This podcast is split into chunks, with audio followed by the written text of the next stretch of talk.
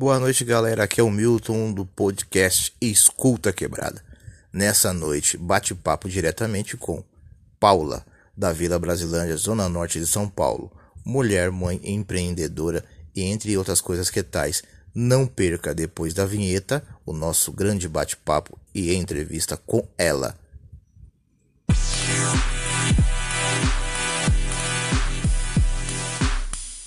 Mesmo nesse horário, eu sei que você tem seus afazeres. Muito obrigado e você pode se apresentar. É Paula mesmo? Do quê? É Paula Alessandra Sorocaba Bilenque, tudo isso. Tenho 40 anos, sou moradora da Brasilândia, com muito orgulho. Sim. Paulo, então, assim, logo de imediato eu vou te fazer umas perguntas, né? Você é uma mulher negra, preta, de periferia, estudante, mãe de família, entre outras coisas que tais, ou seja, multifacetária, né? É, dentro de uma sociedade onde que o machismo impera. E o que você, como mulher, mulher preta de periferia, é, tem a dizer sobre a, a sua luta dentro de vários núcleos que a gente já é acostumado a viver? Tá, em primeiro lugar, assim, é, é muito difícil, depois de uma certa idade, eu já tenho 40 anos, retomar os estudos, né, que eu decidi estudar depois de velha. É, na verdade, não decidi, foi onde eu é, onde me deu um estalo, assim, e, e, e, a necessidade obriga, né?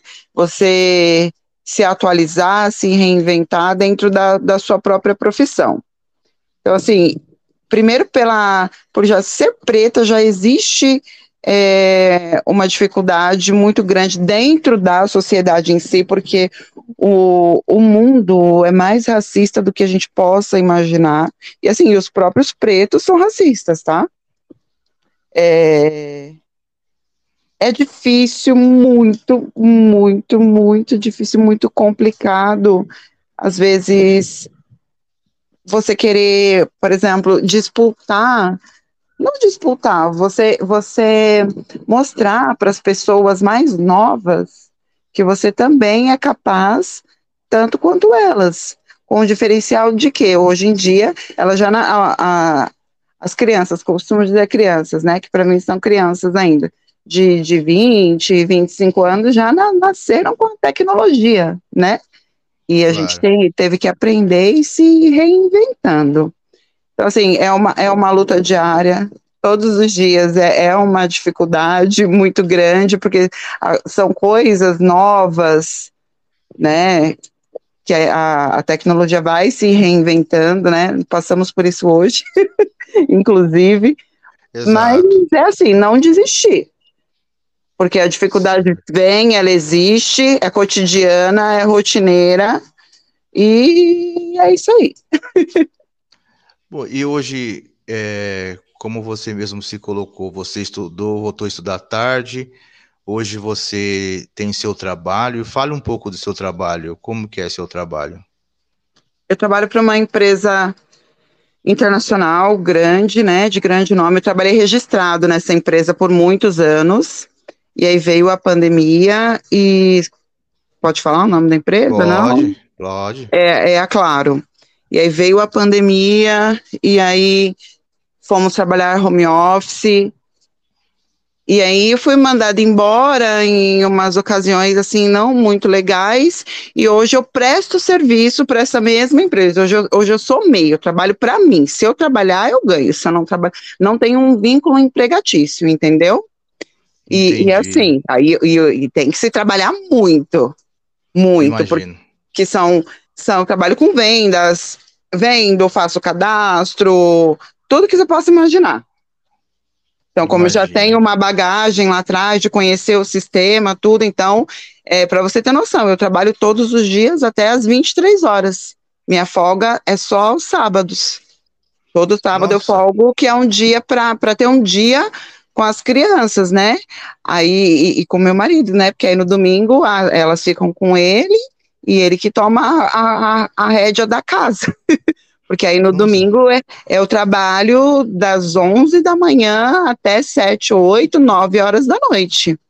Nossa, Paulo, como que e como que é, você é, é, bem curioso tudo isso. Primeiro você era CLT, depois você passou a ser empreendedora para a mesma empresa e você, lógico, tem que trabalhar muito mais, até mesmo para ganhar muito mais. Só que, Sim. por um outro lado, você tem sua família, você tem seu marido, tem seus, seus filhos, e você tem os afazeres de casa. E Como estudar. é que vo... e estudar? Como é que você faz tudo isso é, em 24 horas por dia? Olha, vou ser bem sincera com você, Milton, não é fácil, mas tem que dar conta. De manhã, o período da manhã, eu estudo, dou uma organizada na casa, e, e ainda tem quatro cachorros, né? Aí dou uma organizada na casa, ela tem que lavar o quintal todos os dias. As meninas estudam pela manhã. Né? Esse ano as duas estudam de manhã.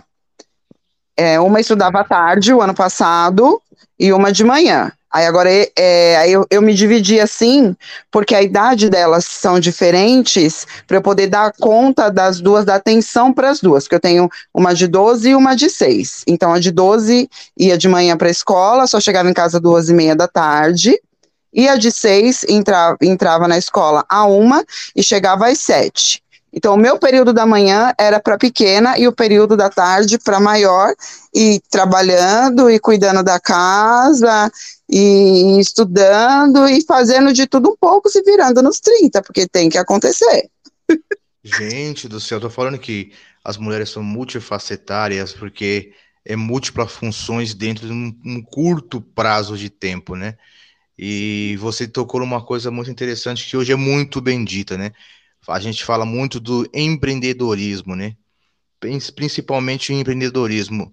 É, a gente tem uma, mais ou menos uma alíquota dentro da sociedade periférica que vocês, mulheres, vocês praticamente há alguns dados que praticamente vocês levaram o país na pandemia nas costas, né?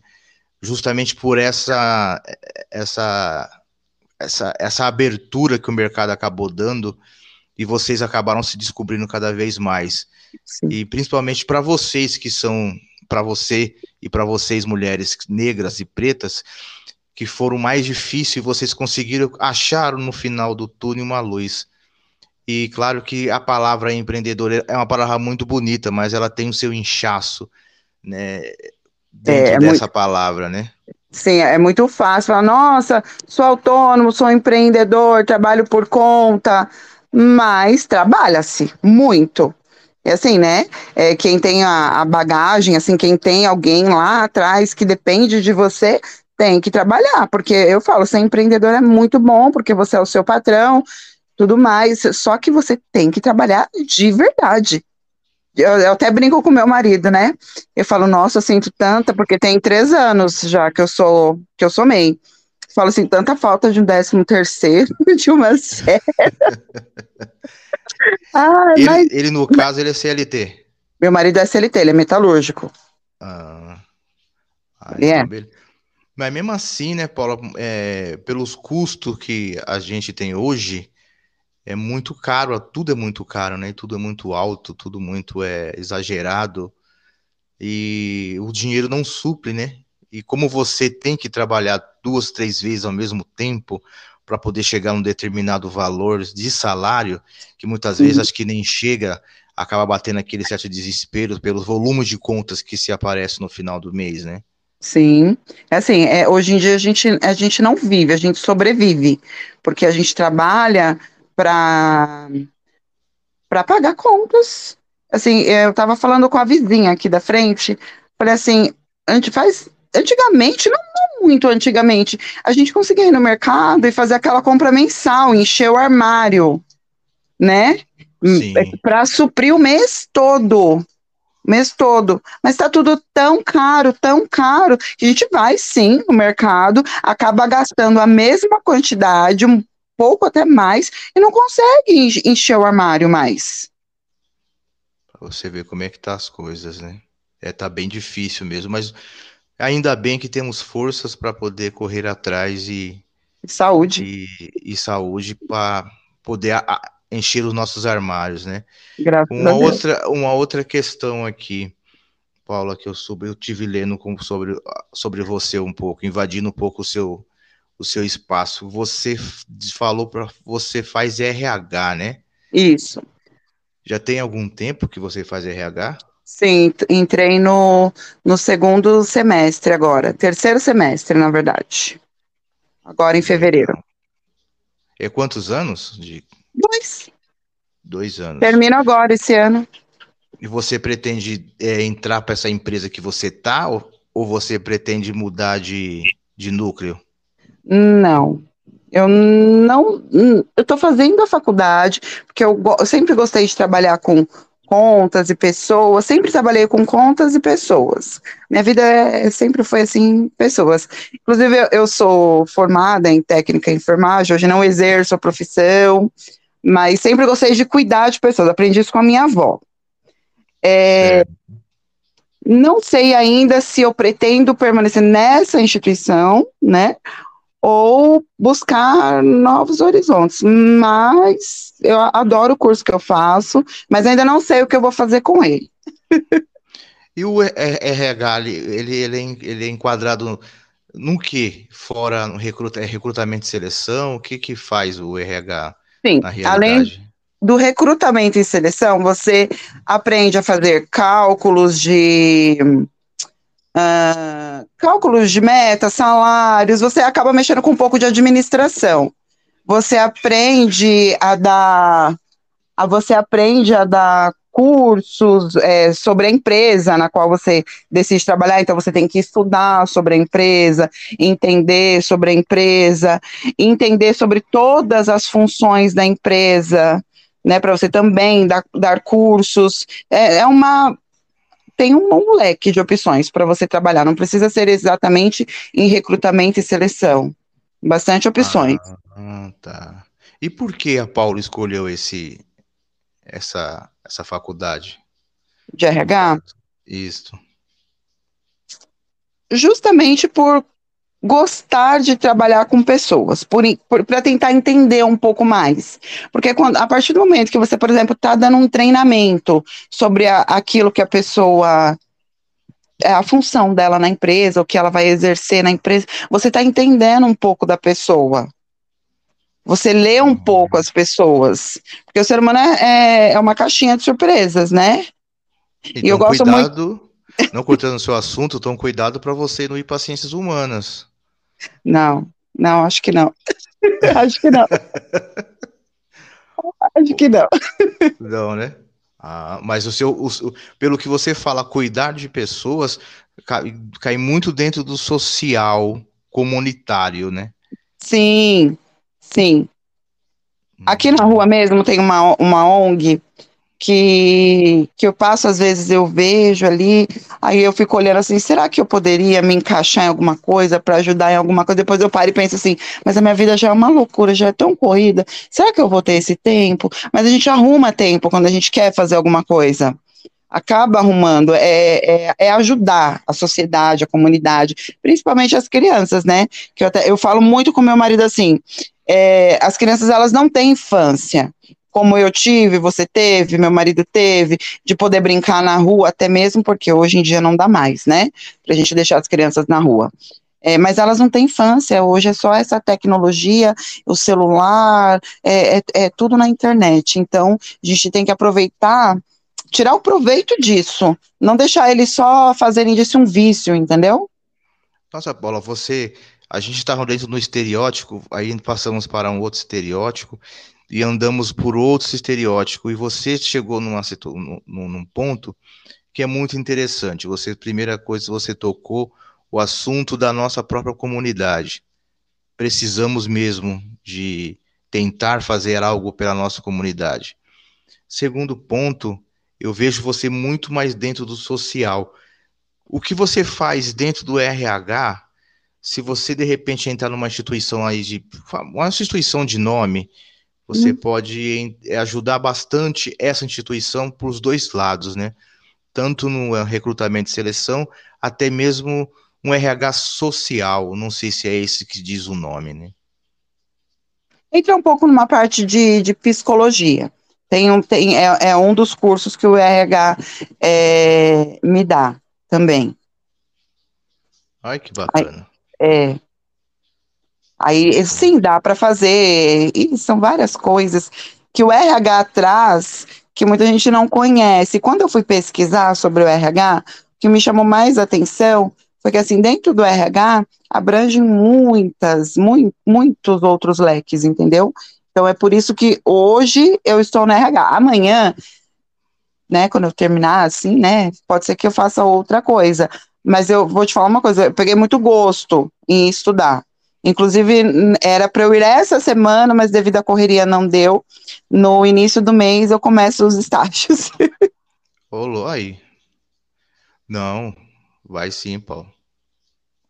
Vai sim. Vai, vai dar tudo certo. Já deu, já deu tudo certo. E uma outra pergunta também.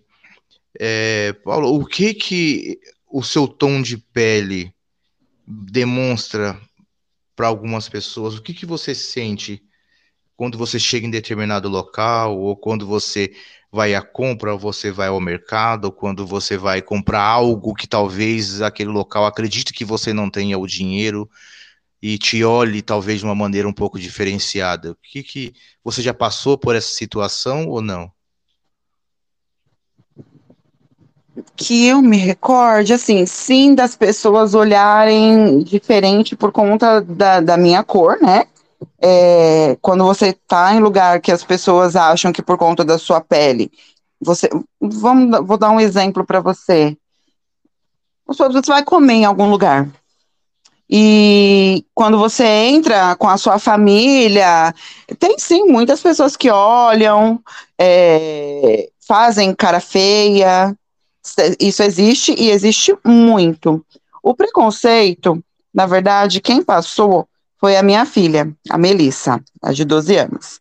A Melissa tem a pele bem clara. Certo. Só que você olha para ela, você vê os traços negros nela. Quando ela estava no primeiro ano, morava em Pirituba, né? Que eu, eu fui para Pirituba e voltei para cá. Vão, vão fazer três anos, dois anos que nós voltamos para cá. É, na, no primeiro ano dela, sempre no primeiro dia de aula, eu levo para a escola, tudo certinho, tal. Fomos numa uma festa, as meninas viram quem era a mãe da Melissa e ficaram olhando assim, mas não comentaram. Certo. E numa festa foi a família toda, todo mundo preto, todo mundo a Melissa, a mais clara, né? E a minha pequenininha, que é, é, é um pouquinho, um, um, tom a mais assim que a Mel. E, e as meninas começaram a falar que ela era adotada. Hum, hum. Então, aí, para você ter noção, por isso que eu digo, o preconceito, ele, ele tem dos dois lados. E a criança em si, porque eu acho que a criança já, já vem com essa maldade. Porque isso é maldade. Claro. Porque se fosse adotada ou não, né?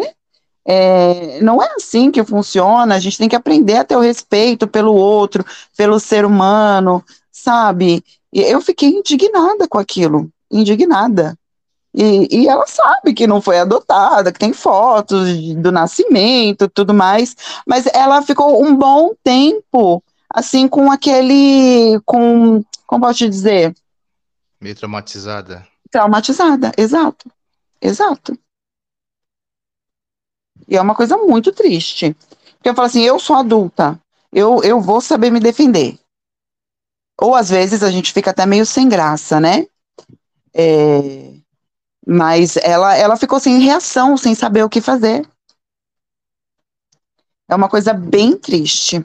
Preconceito eu já sofri, Milton, com a minha religião, que eu sou candomblessista né? E, e assim,